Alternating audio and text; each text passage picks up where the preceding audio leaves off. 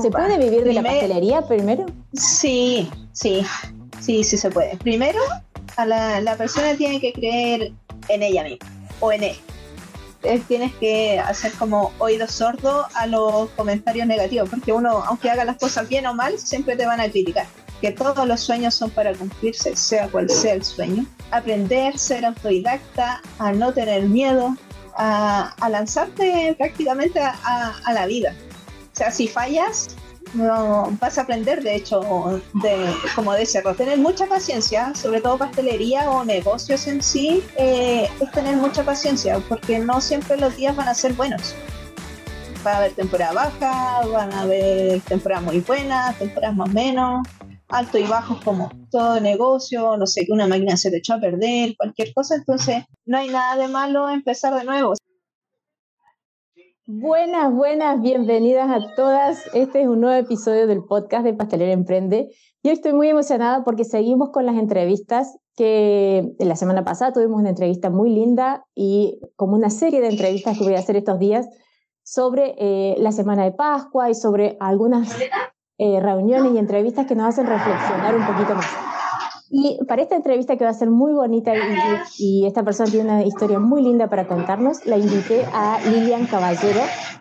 Eh, ella es recomendada por una persona que tenemos en común o que nos conocen las dos y cuando le pregunté si me recomendaba a alguien para entrevistar me dijo, la tienes que conocer a Lilian porque tiene una historia tan bonita para contar que vale la pena ser contada. Así que por eso la invité porque yo también la quiero conocer la historia, yo conozco la historia de ella por las redes sociales, pero me parece que vale la pena que ella nos cuente cómo ha sido su, su vida dentro de la pastelería. Así que bueno, muchas gracias Lilian por haber aceptado la invitación. Ella está en Peñalolén y su pastelería se llama de Lilian Pastelería o repostería, no sé bien, ahí nos cuentas. Y les voy a dejar todos los datos abajo para que la encuentren y la puedan ver. Así que bueno, muchas gracias Lilian por haber aceptado. Hola, muchas, bueno, hola a todos primero. Y Silvana, muchas gracias por, por esta invitación para darme igual a conocer y un agrado también a ti conocerte ya más, más por Zoom, digámoslo así, más virtualmente, pero muchas gracias. Bueno, mi nombre es Liliana. espérate, que les cuento que estamos en vivo en la pastelería de Lilian. Así que estoy emocionada porque es la, primera, es la primera vez que tenemos una entrevista en un lugar de trabajo. Así que estoy fascinada porque ella eh, dejó de trabajar para dar nuestra entrevista. Así que le agradezco mucho. Y vamos a escuchar el ruido ambiente de una pastelería. Así que yo creo que todas estamos viviendo la, la realidad de lo que es trabajar y ella se ha hecho un huequito para darnos el tiempo a nosotros. Así que muchas gracias. Dale, Lili, cuéntanos un poquito de ti. Ya. Bueno, presento, mi nombre es Liliana Caballero, tengo 31 años y emprendí este mundo de la pastelería a los 22 años, eh, sin conocer mucho, la verdad, solamente me quise lanzar a la vida y me ha resultado muy bien. Ya llevo nueve años con pastelería de Lilia con altos, bajos, como todo emprendimiento, me imagino, pero muy, muy bien, saliendo, eh, aprendiendo nuevos, nuevos productos, nuevos conocimientos. Eh, eso, ahí vamos, vamos a ir preguntando para soltar un poquito. Muy bien, muy bien. Eh, cuéntame, a ver, partamos un poco cómo es tu historia cuando empezaste a estudiar pastelería, porque ahí en, en Instagram aparecen varios posteos de, de, qué pasaba cuando querías, cuando quisiste empezar a estudiar. Mira, yo estudié en un liceo técnico, llegué hasta cuarto medio y claro, tercero y cuarto era la especialidad, pero a mí no me gustaba la pastelería. Pero las vueltas de la vida. Y después hice mi práctica en un hotel y tampoco me gustaba la pastelería, trataba de hacerle mucho el kit. De hecho, creo que una o dos veces me metí, pero un par de horitas y listo. Pero no, no, es algo que no, no me gustaba, veía que era como mucha paciencia, mucha dedicación y no, sentía que no era lo mío en ese momento. Y luego eh, trabajé en una pastelería eh, cinco años más o menos y ahí me picó el bichito de independizarme, pero por algo muy puntual. Yo tengo, entre comillas, una condición en una pierna, entonces eh, sentía que en ese lugar me miraban un poquito como bichito raro. Entonces yo era muy empeñosa, sacaba toda la pega, no, no le hacía el quite a nada, pero eso me dio como el empuje a decir, no, no quiero seguir trabajando en un lugar así, ni aquí ni en ningún otro lugar, y por eso me picó el bichito de independizarme. Sí, como te digo, sin saber mucho, sin tener mucho conocimiento y menos de, de administrar, no tenía idea. Y por eso decidí lanzarme a la vida y, y ver qué resultaba. Ah, bien, bien. ¿Y cuándo tú estudiaste eh, gastronomía o estudiaste repostería en una escuela de, cocina? Después, después de esto del, del, liceo. No, eh, no, no, seguí estudiando. Ah, bien. Sí, la verdad que no, no me quise meter a universidad porque, no sé, me pongo muy nerviosa de repente y me bloqueo mucho. Entonces era trabajar, estudiar, eh, pagarte tu carrera, sentía que no me la iba a poder. Bien, bien. Así que solamente llegué hasta cuarto medio y después autodidacta, digamos. Súper, muy bien. Entonces has aprendido todo lo que has aprendido y que ahora usas en tu pastelería, lo has aprendido, además que con la práctica que has ido haciendo con, el, con el trabajo. Bien. ¿Y qué pasaba? Había un profesor ahí medio, medio molesto, ¿no? Que, te, que, no te dejaba estudiar, porque eso es lo que dices tú en, Instagram. Y eso me, pareció terrible. Sí, fue muy fue muy fome esa, esa situación y como toda mi enseñanza media un poquito, más cuando entré a la especialidad, lo que pasa es que, claro, eh, fui, mi hermano ahí estudiaba, llevaba dos años antes que yo, yo fui, me presenté y que quería estudiar gastronomía. El primero medio ya me había presentado. Y el director de ese momento manda llamar a este profesor que era jefe de carrera y me ve me dice, el director le dice, mira que tiene una discapacidad, bla, bla. Y va y el profesor me hace pararme de la silla y me dice, a ver, camina. Y yo, oh, broma. Claro, caminé, en ese momento no tenía nada de carácter. Y yo, muy sumisa, voy, camino, y me dice, no te quiero en mi taller. Mm. Y yo sí, ¿por qué? No, porque las personas con discapacidad hay una ley que los prohíbe estudiar gastronomía. Y yo, ok, muéstrame esa ley. No es que no la tenemos. Ok, me dice, pero no te quiero en, mi, en mis talleres, eh, prefiero que estudies hotelería. Y yo, no, no. Bueno, primero, segundo medio fue, yo decidí estudiar gastronomía y ya partía eh, terminó segundo medio, hablé con mi profesora jefa en ese momento, y claro, me dice, no, sí es verdad, si hay una ley que eh, los, discapacitados no pueden estudiar gastronomía. Le dije, mire, hagamos algo. Y ahí tenía un poquito más de carácter. hagamos algo. Usted me muestra esa ley ahora y yo no estudio gastronomía, pero muéstrenmela ahora. No, es que no está. Le dije, ya, entonces no, no me le sé. Yo voy a estudiar sí o sí gastronomía el otro año. Y así fue. Pero claro, me tocaba, eh, él reemplazaba, si faltaba algún otro profesor, él reemplazaba y era, o sea, no dejaba ni respirar. Nada, bien, cosa seria. Pero al final mm. saqué mi carrera y, y listo, no, supe más.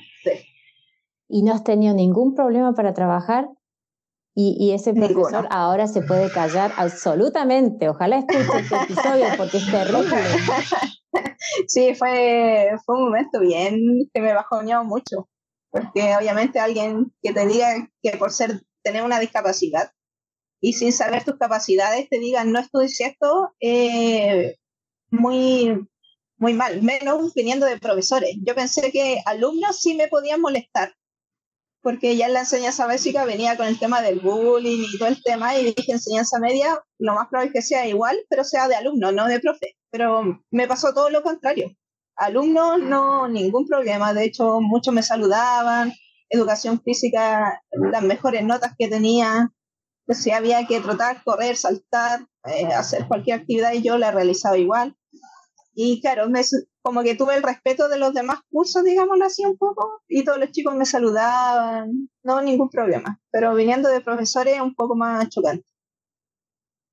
Bueno, bueno, qué suerte. Entonces, ahora, justamente una de las razones por la que quise hacer esta entrevista es porque yo creo que debe haber muchos casos de gente, de personas que aún teniendo dificultades, y no solo discapacidad, teniendo un montón de dificultades, porque ahí somos todos diferentes, encontramos en la pastelería un, camino de desarrollo.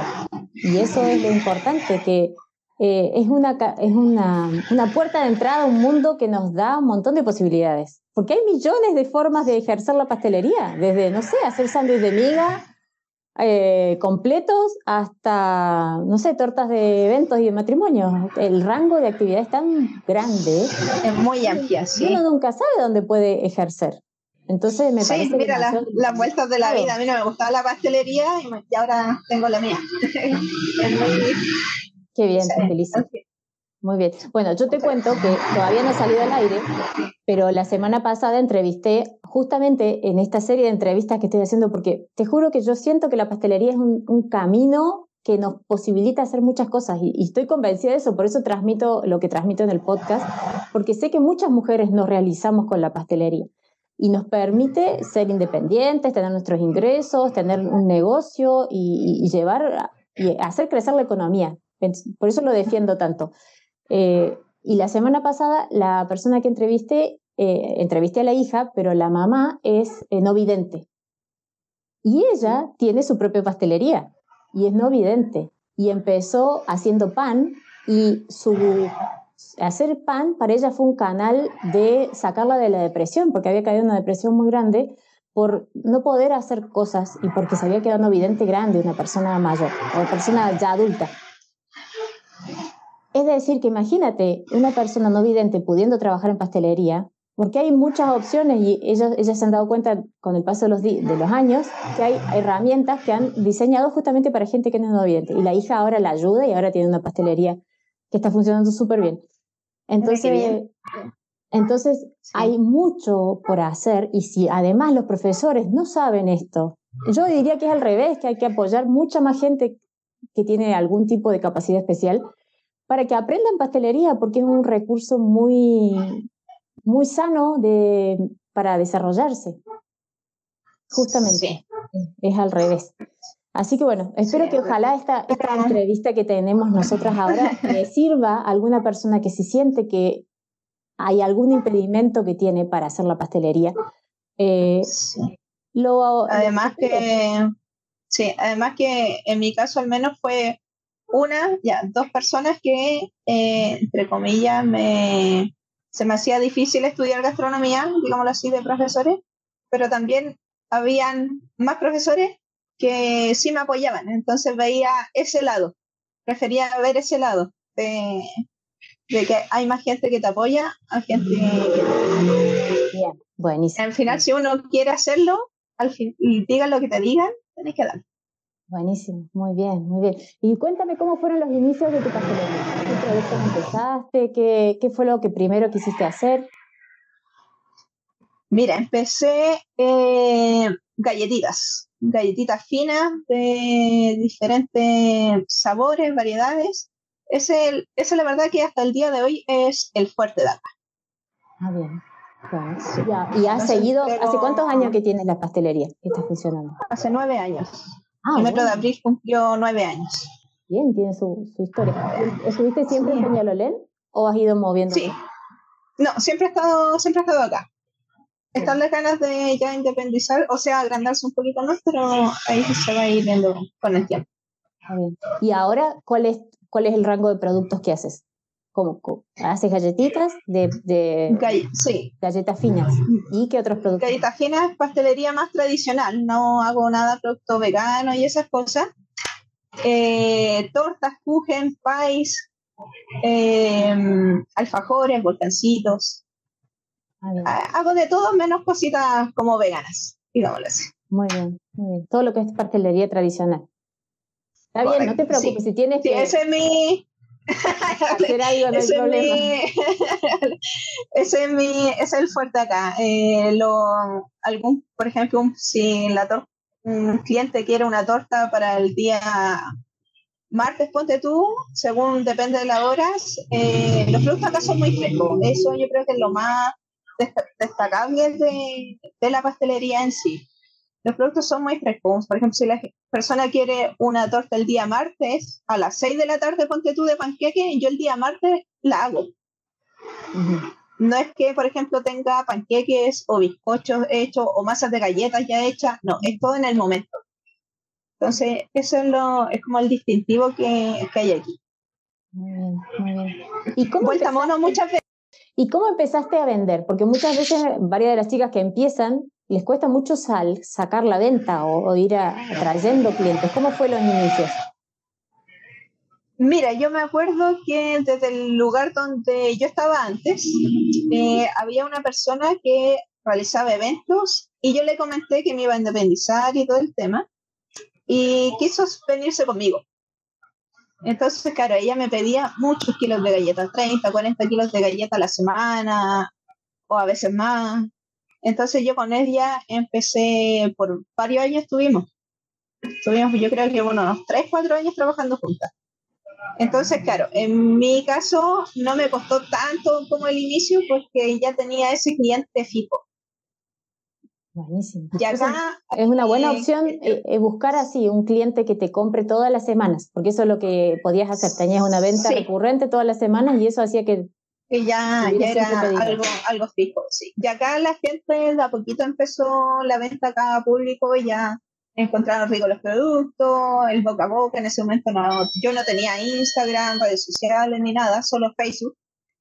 Y, pero el boca a boca, el mejor, la mejor red social al final de acá. Eso fue que le dio un plus más y se dio más a conocer la pastelería. Muy bien. ¿Y has tenido que decir, por ejemplo, hay productos que tú digas conscientemente yo no voy a hacer, no quiero meterme en ese rubro o, tratas de abarcar todo lo que te pide? Mira, hay gente que me ha preguntado por pastelería vegana. Eh, he dicho que no, pero igual me interesaría hacer un curso. No es mi fuerte, la verdad, pero tampoco me cierro a decir no, nunca lo voy a hacer, porque hay que irse como a las tendencias que están hoy en día sin perjudicar mis productos actuales. Entonces, en ese sentido quiero, quiero hacer algo, no sé cuándo, no, no sé si muy luego también, porque la verdad que es como, tengo muchos pedidos. Entonces, hacer un curso también es, una inversión, pero requiere tiempo. Sí, sí. ¿Y cómo te organizas para, para hacer, porque me dice que tienes muchos pedidos y se ve mucho movimiento en la pastelería, ¿cómo te organizas para ¿Cuántas personas trabajan contigo? ¿Cómo ha sido la evolución? ¿Al principio estabas sola o enseguida contrataste a alguien? he pasado por varias etapas. Mira, al principio, eh, dos años trabajé con mi mamá, 2014, 2015 trabajé con mi mamá. Mi mamá falleció de cáncer. Estuve dos años trabajando sola, pero me organizaba muy bien, no, no he tenido problema en eso. Después trabajé un par de años con dos amigas y ya empezó estallido social y hasta hace como un mes atrás que una amiga estaba atendiendo. Pero estuve, claro, como dos, tres años trabajando igual sola. Bien, y te organizas Pero, con todos los pedidos, porque muy bien, hay, mucho movimiento. ¿Y cómo, ¿Nos puedes contar algunos tips de cómo es una organización de una semana? ¿Cómo sería una semana tuya? Mira, pues depende de, los pedidos. Yo muchas veces me quedo en la noche trabajando cuando tengo muchos pedidos. Por ejemplo, Día de la Mamá, que es acá, es el fuerte. Yo me quedo del día viernes, llego en la mañana. Trato de no llegar muy temprano, depende de los pedidos, pero llego entre las 8 o 9 de la mañana, día viernes.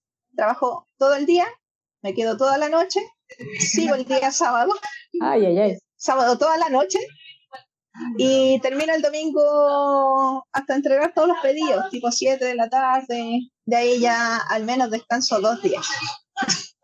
ahí me tomo dos días de descanso porque es harto.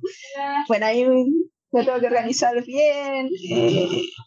Entonces, es que uno ya con, con los años va eh, viendo cuánto te demoras en hacer un producto.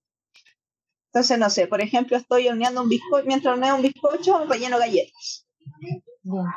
Eh, entonces voy así organizándome y como ya sé más o menos cuánto me demora en algún producto o en hornearse un producto, voy avanzando con otras cosas.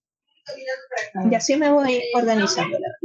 Bueno, igual es peligroso para ti tantas horas sin dormir, no sé, me, duele, pero... Sí, el año pasado, si no me equivoco, me pasó que era...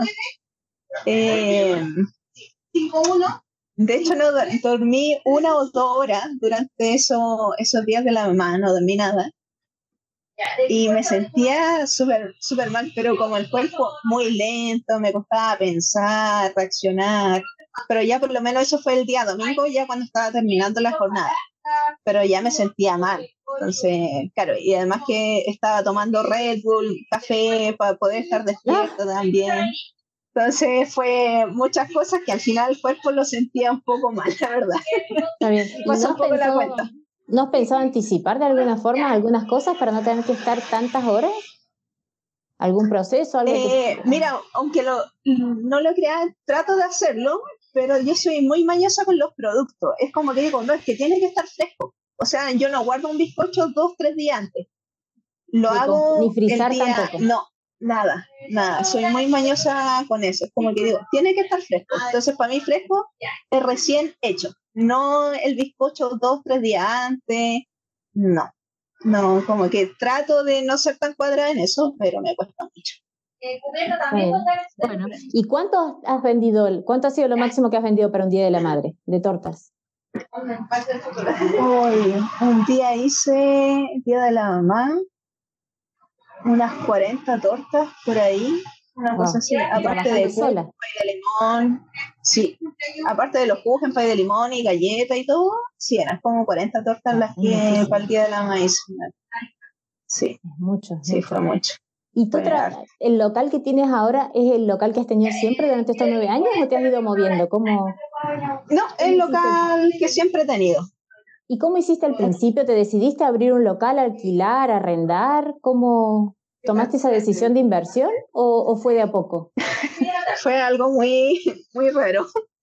Pero siempre digo, como que me cayó un ángel del cielo y me dijo, eh, ¿qué sueños tienes? Y yo le propuse el tema de la pastelería, pero sin pensar que la persona me iba a ayudar. Me dice, ¿tú sabes que todos los sueños se cumplen? Me dije, sí, lo tengo súper claro. Entonces, soy una convencida que todos los sueños se cumplen, sea cual sea el sueño. Y me dice, ok, aquí tienes la plata. Y yo así como, ¿qué? Me dice, sí, me la va devolviendo, obviamente, a la medida que tú puedas. Pero ahí está la plata. Y yo, wow, que estaba así como en un mundo que no podía creer. Qué fantástico. Pero bueno, tomé, tomé ese desafío sin conocer a la persona. no, lo, no nos conocíamos. Tomé ese desafío, digámoslo así. De recibí la plata, se la acepté. Puse a buscar local. Eh, mi, todas las maquinarias las compré nuevas también. Y, y, eso, y con mi hermano, mi mamá empezamos a pintar el local, a limpiarlo, remodelarlo, también con la persona que me ayudó, y, y así fue. Eh, siempre he dicho que fue un ángel caído del cielo. Hasta el día de hoy igual también tengo contacto con él y le agradezco siempre por, lo que hizo. Qué fantástico. Bueno, bueno, viste que Qué lindo. Y, y, tú también decidida a confiar en ti, porque no, no es solamente que alguien te trae, te dinero, sino tú confiabas en que tú eras capaz de, de generar eso, generar las ventas para mantener el local, para para atraer nuevos clientes. Eso también es muy valioso. No todas no, nos pasa eso. Es como, es como que aproveché la oportunidad que se me dio, la verdad, porque aparte que igual confiaba en mí, tenía como esa seguridad de mí, pero yo no tenía idea de administrar, no, menos manejar un local. No. A los 22 años era muy niña, digámoslo así, todavía sin carácter prácticamente. Era muy cohibida, muy tímida, entonces fue un salto importante el, el Pero tomé esa oportunidad y la quise, la quise reflejar y dije, bueno, si resulta maravilloso y si no, bien igual, porque es un desafío y si no resultaba se aprendía algo de eso. Y gracias a Dios ha resultado muy bien. Bueno, muy bien. Y, y, sobre la parte de, porque varias veces has dicho que no sabías nada de administración, aparte de la parte de pastelería y de, de cocción, eh, ¿qué sientes que has tenido que aprender como administración del negocio? ¿Hay, ¿Hay cosas así como puntuales que tú digas, me tocó esto y me tuve que pegar ese porrazo para realmente darme cuenta de cómo era? ¿Hay algo? Así que... Eh, sí, mira, yo hasta el día de hoy no he hecho ningún curso de administración. No he hecho cursos de creo que de nada. He, sido como bien como autodidacta en ese sentido, como aprendiendo por mí misma, si cometo un error, no volver a, como a cometerlo. Y si lo cometo, que no sea tan, tan fuerte el golpe. Pero sí me ha tocado altos, bajos, muy bajos también. Y he tenido que salir adelante, adelante de eso. Pero aprendiendo así como ser un... Yo no soy, tampoco soy desordenada con las platas ni nada, pero eh, claro, tenéis que, por ejemplo, meterle más lucas a mercadería, por ejemplo, a cosas así. ¿Y cómo te manejas tú? ¿Haces la contabilidad del negocio o tienes alguien que te ayuda? ¿Hace, eh, tengo una contadora. Tengo una contadora, pero la venta del día, eh, realizar facturas, esas cosas la, la hago yo. Bueno, es harto trabajo, porque además de la pastelería tienes que estar porque ahora en la parte de producción estás sola. Tienes una persona que te ayuda solamente la venta. Sí. Es, mucho trabajo. Eh. Y la parte de compras y proveedores y todo eso, ¿cómo lo gestionas? También lo veo yo. Es muchísimo. sí, también lo, lo, veo yo. Lo bueno es que tengo proveedores que ellos me vienen a dejar mercadería. Bien, ahí ahora. Entonces, Sí, sí, además que como no tengo auto, eh, para hacer ese tipo de compras se necesita movilizarte y tener tu propio auto. Entonces, como no es mi caso, digámoslo así, pero porque yo también no he querido, la verdad, eh, prefiero que me vengan a dejar mercadería y así ahorro tiempo de estar saliendo en local cerrado. Prefiero que me los traigan y no he tenido problemas con eso. Pero sí me ha tocado muchas veces que me han tocado pedidos sorpresa, por ejemplo, y me quedo corta o los proveedores no llegan cuando deberían de llegar. Y, o no contestan los llamados, correos ni nada. Entonces mm. ahí sí tengo que ya salir yo a hacer compras. Bien, bueno. Es decir que, porque mucha, esto que me estás contando, muchas otras pasteleras lo sienten como trabas. Uy, que no encuentro los proveedores. Es decir, que sí se puede encontrar proveedores que te lleven al local. Uy, que no sé, no, no tengo ventas y por eso no me animo a poner un local. Es decir, que sí se puede. Todo lo que me has ido contando, muchas personas sienten que no se puede y que, y que el miedo a empezar las traba para, para justamente empezar. Entonces, por eso es tan importante. Bueno, lo, lo, lo peor que, que, nos frena mucho es el miedo. Cuando uno vence la, esa, pasa esa barrera del miedo a lo que sea, ya es un mundo abierto, atravesando como esa barrera, pero sí, eh, cuesta enfrentarlo también. Sí, por eso, por cuesta decir, sí, sí, cuesta, cuesta enfrentarlo. ¿Y con los proveedores, ¿cómo, ¿cómo, has hecho con los proveedores? ¿Tú te has acercado, has preguntado si te pueden llevar al local o, los proveedores llegan y te ofrecen? Porque a veces como tú tienes local a la calle, es más fácil que un proveedor te visite, por ejemplo. Me ha tocado de ambas partes, que los proveedores vengan a ofrecer y yo estar buscando. A través de internet y redes sociales eh, he buscado. Eh, pero sí, siempre, siempre van a haber proveedores que, que, te lo que te vayan a dejar el producto, no necesariamente que tú tengas que ir. Buenísimo, buenísimo. Bueno, fantástico, porque eso es una de las grandes trabas que, que nos Impide, por ejemplo, trabajar en, volumen grande, porque el proveedor mayorista te lleva la mayoría de las veces sacos de cosas o, cajas con mercadería. Y es, ahí es un compromiso de una misma después saber que generas esas ventas para después esa mercadería usarla y todo y, consumirla. Pero bueno, eso está fantástico. Bueno, y siguiendo con ese tema, eh, ¿Cómo has vivido la situación ahora? Porque hay, luego de la pandemia, después te voy a preguntar cómo, cómo hiciste con la pandemia, pero ahora hay muchas, muchas emprendedoras que sienten que ha bajado mucho la compra de, los, de los clientes. Se siente un, como un bajón de ventas por una crisis, por, porque han subido los precios. ¿Pero has sentido eh, una baja en la venta de productos? Eh, sí, se, sí, se ha sentido. Pero este, desde el año pasado, al menos a mí. Sí, se ha sentido... ¿Cómo has hecho para superar eso? ¿O, qué estás haciendo? ¿Sientes que hay algo que se puede hacer o, estás solamente aguantando un poquito hasta que pase?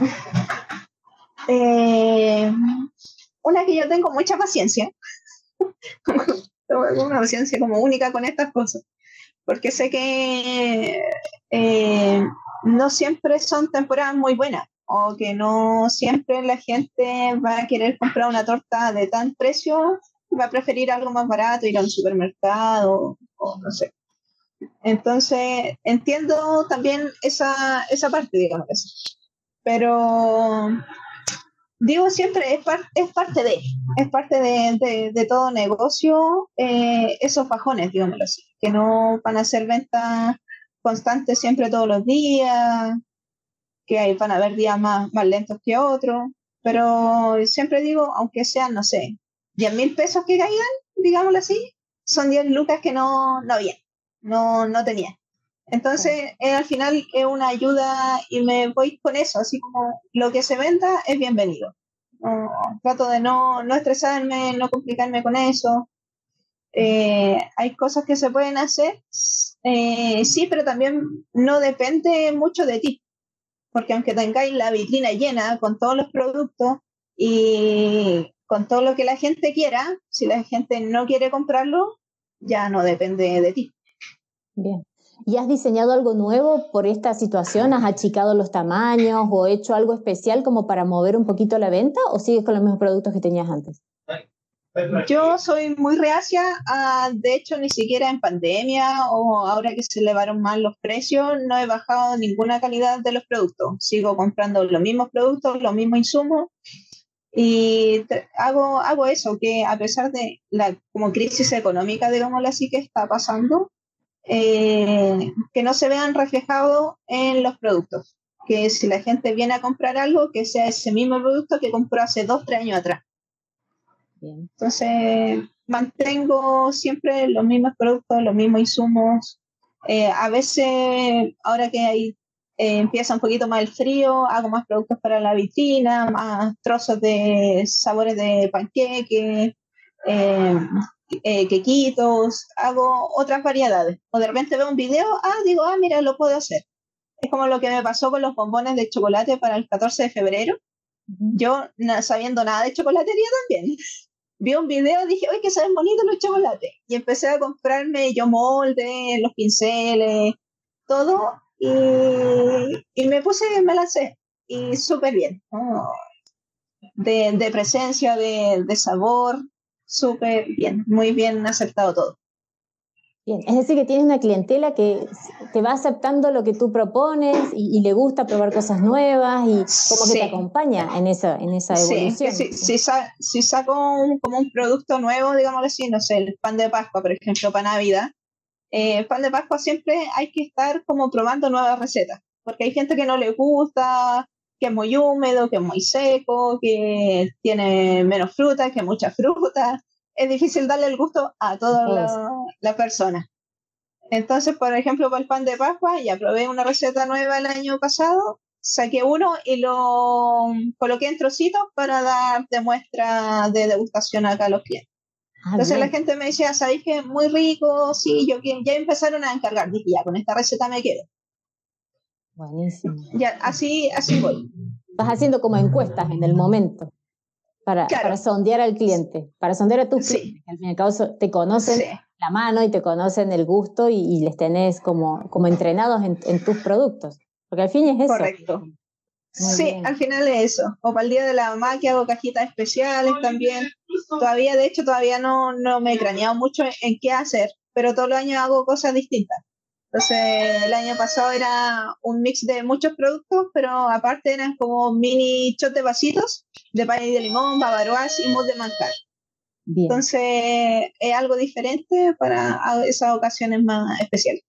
Bien, es decir, que tienes una propuesta que es constante y después vas haciendo cosas para las fechas especiales. Sí, soy como más tinca, como que digo, hoy día tengo, no sé, tengo tiempo, veo un video porque me aparece, no es que yo ande buscando también videos, hoy se ve bonito, lo, lo intento hacer.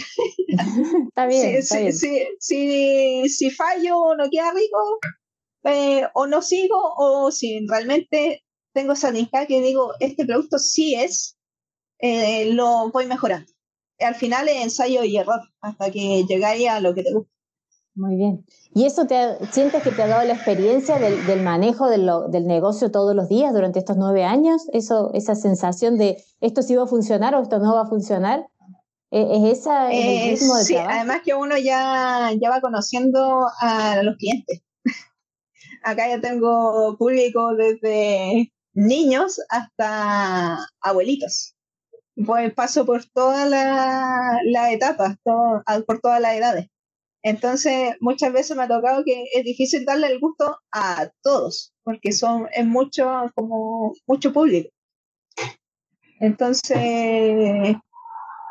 eh, o eso, se me fue, se me fue lo que iba si, a decir. Si yo te decía, si con la evolución que tuvo, con la experiencia, es lo que has ganado esa, esa mano de decir, esto sí va a funcionar.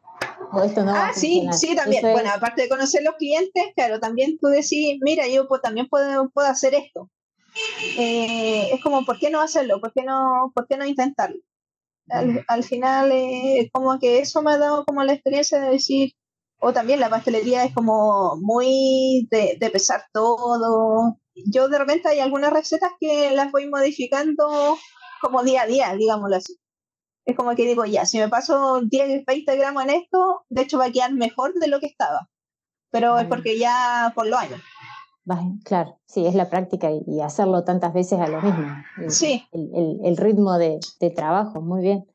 Y con, con, los, con las subidas de precios actuales, ¿qué, sientes que has tenido que modificar? Me dice que no, no, modificas nada de los productos, pero ¿eso te ha afectado en, en, los precios, en las ventas? ¿Sientes que los clientes se quejan de que hay subida de precios o, o, también lo aceptan como algo? Sí, me ha tocado gente que acepta el precio, porque obviamente yo tengo que subir mis precios.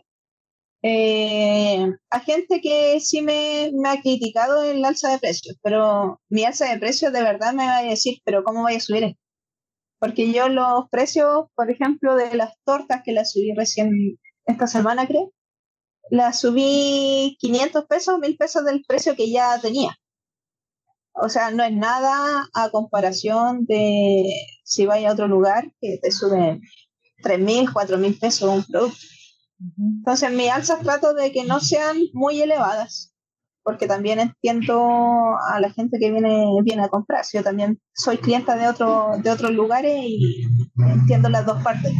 Está bien. Pero, ¿y tú sientes que eso ah, te puedes acomodar un poquito ganando un poquito menos y ganas en el volumen de la venta? ¿Cómo, cómo lo vives? Porque a veces los, los alzas, pues, no sé, los huevos han subido muchísimo, el chocolate ha subido muchísimo. Entonces, ¿te resignas un poquito en, en la ganancia o...? No sé si resignarme, pero como tengo también clientes que me compran muchos kilos de galletas, por ejemplo, entonces trato de... A ellos tampoco les sube mucho el precio, pero claro, ahí hay mucho más volumen. Entonces ahí se compensa un poquito, un poquito más el tema acá de venta pública. Bien. Muy bien. Bueno, trato de no exagerar tanto, porque como te digo, acá también hay mucho abuelito, y yo soy un poquito corazón de abuelita, entonces, escucha, me da hasta cosa de repente cobrarle cuando viene un abuelito lo que realmente vale el producto. Está bien, bueno. Sí, bueno, pero... Pero cuando ya son clientes muy habituales, le hago ahí un cariñito. No siempre, porque después se me acostumbran, pero trato de ya clientes más habituales y que conozco que son buena onda y todo, de hacerle como un cariñito. Bien, bueno. Pero siempre con un negocio que sentís que tenés una ganancia, que es rentable, que lo podés seguir sosteniendo, eso, porque al fin y al cabo, bueno, es una de las cosas que yo más trato de sostener que tenemos que tener negocios rentables, que tenemos que saber los costos y después a fin de mes cuánto hemos ganado para no cambiar la plata por trabajar solamente para pagar los costos y, trabajar no, no sé, pagar un sueldo. ¿Te, llegas a pagar un sueldo? ¿Tienes eso ordenado? ¿Tienes... Me ha costado, la verdad. Me ha costado mucho hacer como eso, como diferenciar las cosas. Eh, un proceso largo que de hecho todavía me, cuesta, me ha costado mucho. Pero eh, yo en lo personal también no gasto, no gasto tanto, entonces no, no, no me, como que trato de no complicarme mucho con eso. Bien. Bueno, bueno, pero el negocio sigue funcionando y sigues vendiendo y sí, que es lo importante. Eso, es lo importante. Sí, sí, muy bien. ¿Y has, has logrado eh, o has alguna vez participado en concursos o en, mejor dicho, en créditos de Corfo, del Estado? ¿Te han ayudado de algún lado o, o siempre ha sido tu capital para invertir y, y, has asumido todo tú sola? Además de ese ángel que te ayudó al principio. ¿No ha habido un, eh, Corfo, semilla, abeja? O no, la verdad que ha sido todo, todo por mí. No, no me metí a ningún proyecto. Eh, no me preguntes por qué, porque la verdad no sé. no te sabría responder esa, como esa pregunta, por qué no me meto a algún proyecto. Pero lo he hecho todo por mí, como que eh, darme cuenta de que uno puede por sí sola, digámoslo así. Aunque claro, es bacán también recibir eh, ayuda, digámoslo así. Pero no sé si no lo he necesitado, pero he preferido que no, como irme por las mías. Buenísimo. Bueno, buenísimo. No, no, no, no, no creo que todas tengan que participar de los créditos, ni Corfo, ni Semilla, ni, hay muchas otras opciones, pero eh, es súper valioso porque lo, ah, es todo tu capital y toda tu inversión y, y, un negocio que está funcionando súper bien. Y ahora cuéntame un poquito del deporte, porque estuve viendo que eres muy buena y que has sido campeona y que entonces cuéntanos un poquito esa otra parte de, porque incluso tienes tiempo para, después de todo lo que cocinas durante el día, de ir a entrenar y, sacar medallas y todo eso. Entonces cuéntanos un poquito. Y, eso yo creo que te ayuda mucho más a tener energía, porque yo, a mí también me gusta mucho el deporte. Entonces te ayuda a tener más energía después para trabajar mejor, ¿o no? Así que cuéntame cómo, cómo empezó eso y, qué haces.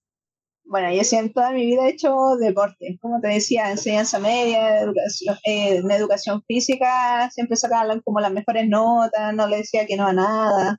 Yo no salto, pero lo intento.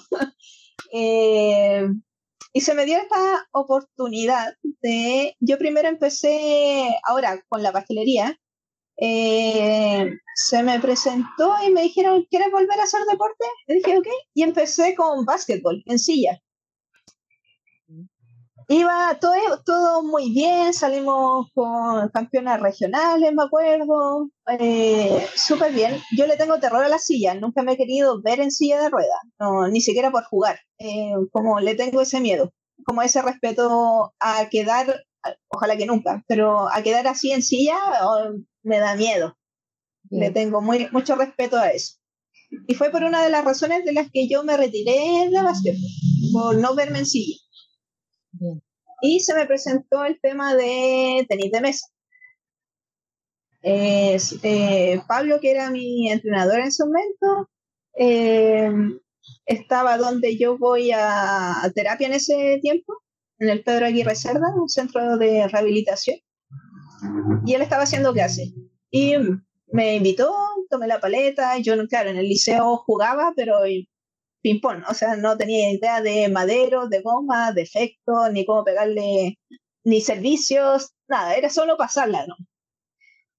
Y mira, le gustó cómo jugué, o me tuvo mucha fe, o no sé. Y me dijo, ¿quieres participar en un torneo nacional? Que eran dos semanas más. Y dije, oh, ok. Y saqué segundo lugar en ese tiempo. Bien. Y ahí le tomé, la verdad, el gustito a ganar medallas, que siempre fue un sueño mío eso de representar a Chile, de, obtener medallas, de dedicarme un poco al deporte. Siempre quise eso, desde niña que tenía ese sueño. Y claro, se me hizo realidad el tener medallas, sacar segundo lugar en un primer torneo nacional sin prácticamente no tener nada de entrenamiento previo. Y ahí le empecé a tomar gustito. Pablo fue entrenador mío hasta la pandemia, si no me equivoco. Él se fue a Israel y ahora quedé con Rafael, que es mi nuevo entrenador. Y también hemos tenido medallas, soy número uno en Chile en mi casa. He tenido mesa paralímpico. Espérate, espérate, eso no se dice así nomás, así nomás todo. Soy la número uno de Chile. Por Dios, sos la número uno de Chile en tu clase y es impresionante porque tienes, tienes la energía para hacer las dos cosas, así que es súper valioso eso. No sabes cuánta gente no encuentra tiempo para hacer cosas, para hacer ejercicio, para trabajar, para... Y entonces que, puedas hacer las dos cosas es súper valioso y que te organices para hacer todo y que entrenes y todas las cosas. Entonces... Sí, la verdad que siempre se puede cuando uno quiere. Yo también decía, no, es que no tengo tiempo. Pero sí, siempre hay tiempo. Ya llevo entrenando todo el año pasado y este año estoy entrenando lunes, miércoles y viernes tenis de mesa y por ejemplo yo, esa es mi forma de organizarme. vengo a trabajar en las mañanas, eh, trabajo hasta las 2, 2 y media, me voy a entrenar hasta las 7, 8 de la noche y después vuelvo a trabajar. son hartas horas de entrenamiento igual. Son muchas. y el día, el día martes llego temprano acá y estoy todo el día en la pastelería. Entonces adelanto para el otro día, cosa de ir, eh, sacar los pedidos de ese día y adelantar para el otro día, cosa de entrenar tranquila. Bien, muy bien, te felicito.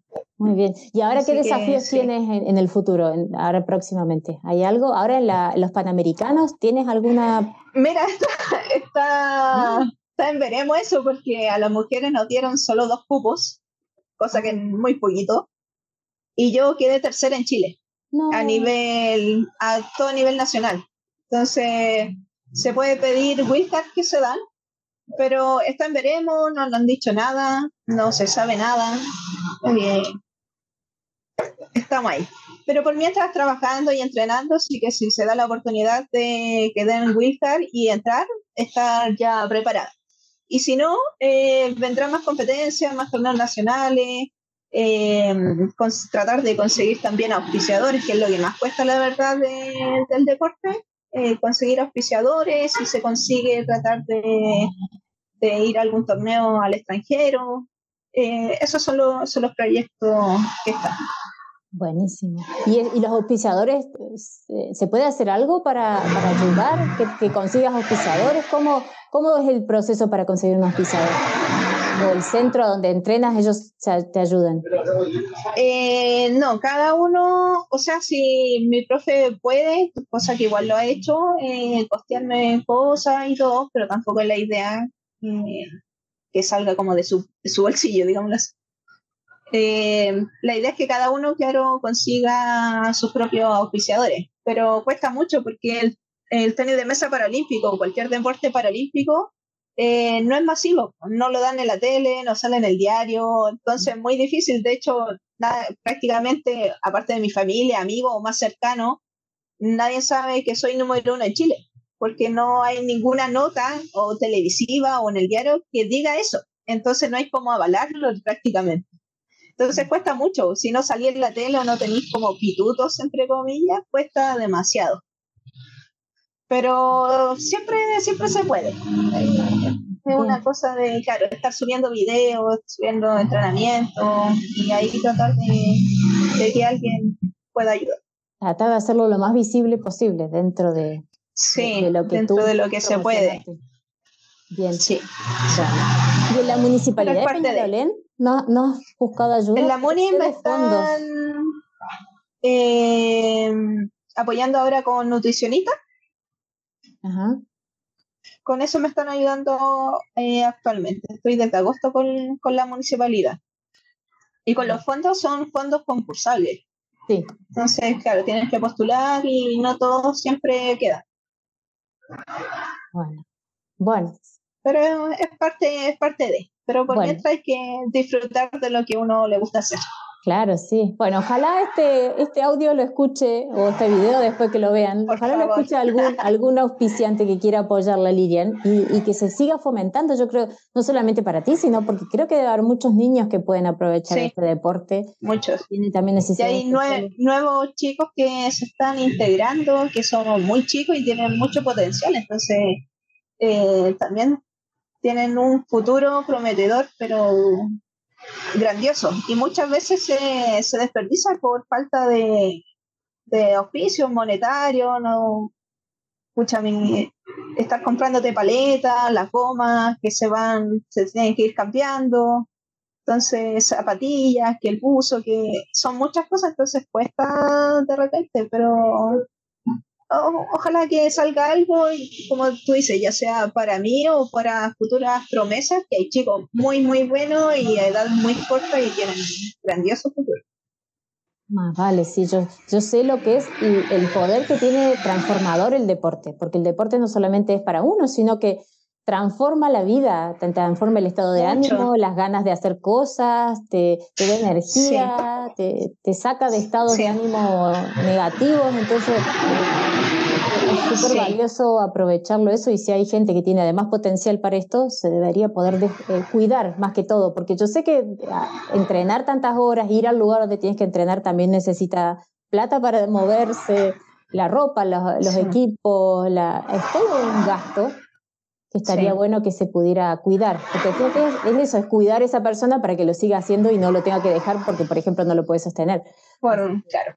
sí, cosa que muchas veces pasa, pero ojalá que se revierta eso y, se puedan lograr más cosas. Más apoyo, sí, más apoyo del gobierno también apoyo. para cuidar. Bueno, lo último que te quiero preguntar es si, si tuvieras que contarle a alguien o, a alguien que recién empieza en la pastelería, una chica que tenía las ganas, que tenía vos a los 22 años y que recién empieza, ¿qué cosa le podrías recomendar o cómo, cómo podrías transmitirle un poquito de que has vivido estos nueve años y alguien te dice, yo quiero empezar? ¿Qué le podrías decir a alguien que está por empezar y que quiere vivir de la pastelería? ¿Se puede vivir de la pastelería primero? Sí, sí, sí, sí se puede. Primero, a la, la persona tiene que creer en ella misma o en él. Siempre tienes que creer en ti. Eh, tienes que hacer como oído sordo a los comentarios negativos, porque uno, aunque haga las cosas bien o mal, siempre te van a criticar. Entonces, he aprendido también a hacer como oídos sordos eh, a esos a comentarios que de verdad que no, que no sirven de nada. Primero eso, creer en ti, hacer oídos sordos a comentarios negativos, porque si tú crees en ti, puedes lograr todo lo que tú quieras, que todos los sueños son para cumplirse, sea cual sea el sueño. Creer en ti, eh, aprender, ser autodidacta, a no tener miedo, a, lanzarte prácticamente a, la vida. O sea, si fallas, no pasa nada. No, vas a aprender, de hecho, de, como de ese error. Pero es más que nada eso, tener mucha paciencia, sobre todo pastelería o negocios en sí, eh, es tener mucha paciencia, porque no siempre los días van a ser buenos. Va a haber temporada baja, van a haber temporadas muy buenas, temporadas más o menos, alto y bajos como todo negocio, no sé, que una máquina se te echó a perder, cualquier cosa. Entonces, tratar de, de, de mantener como el control eh, en eso. Y, ok, pasó y, y hay que. Y se vuelve a empezar. Y se vuelve. Sí, se vuelve a empezar. no hay nada de, malo. No hay nada de malo empezar de nuevo. Sí, a veces tengo días muy malos, eh, o anímicamente, uno no todos los días anda de buena. Y al otro día también, al otro día despierto, me voy a acostar, digo ya, es solo un mal momento, no es toda tu vida mala. Eh, me, me, acuesto con, diciendo eso. Y al otro día ya, démosle, hoy día sí que sí, hoy día es el día y vamos, vamos, vamos, vamos. Me doy, me voy dando ánimo así. Bueno, te felicito, Liliana. Me, me, encanta tu empuje y tu ganas de hacer cosas y, cómo te organizas para tener tu pastelería y que estos nueve años que le has llevado a la vida. Y la verdad que agradezco mucho que nos hayas contado tu historia porque yo creo que muchas personas que en este momento, yo te, te juro que en este momento tengo pasteleras que están dándose por vencidas, están diciendo no se puede, no hay ventas, la gente no quiere comprar cosas de pastelería, han bajado mucho las ventas. Y yo estoy decidida a, a contar lo contrario, por eso que tú, que tú digas, no, no es el fin, no, se, no hace falta cerrar el negocio si hay menos ventas, tal vez hay que buscar otra alternativa, tal vez hay que reinventarse, pero eh, hay que aprender. Pero siempre, siempre, hay caminitos, sí, siempre hay caminos. Como surfear la ola que se está moviendo en este momento. Porque así son nueve años, van a ser muchos años más, entonces hay que como que a moverse para, para pasar. Hay que, claro, hay que, ir fluyendo con lo que, con lo que va.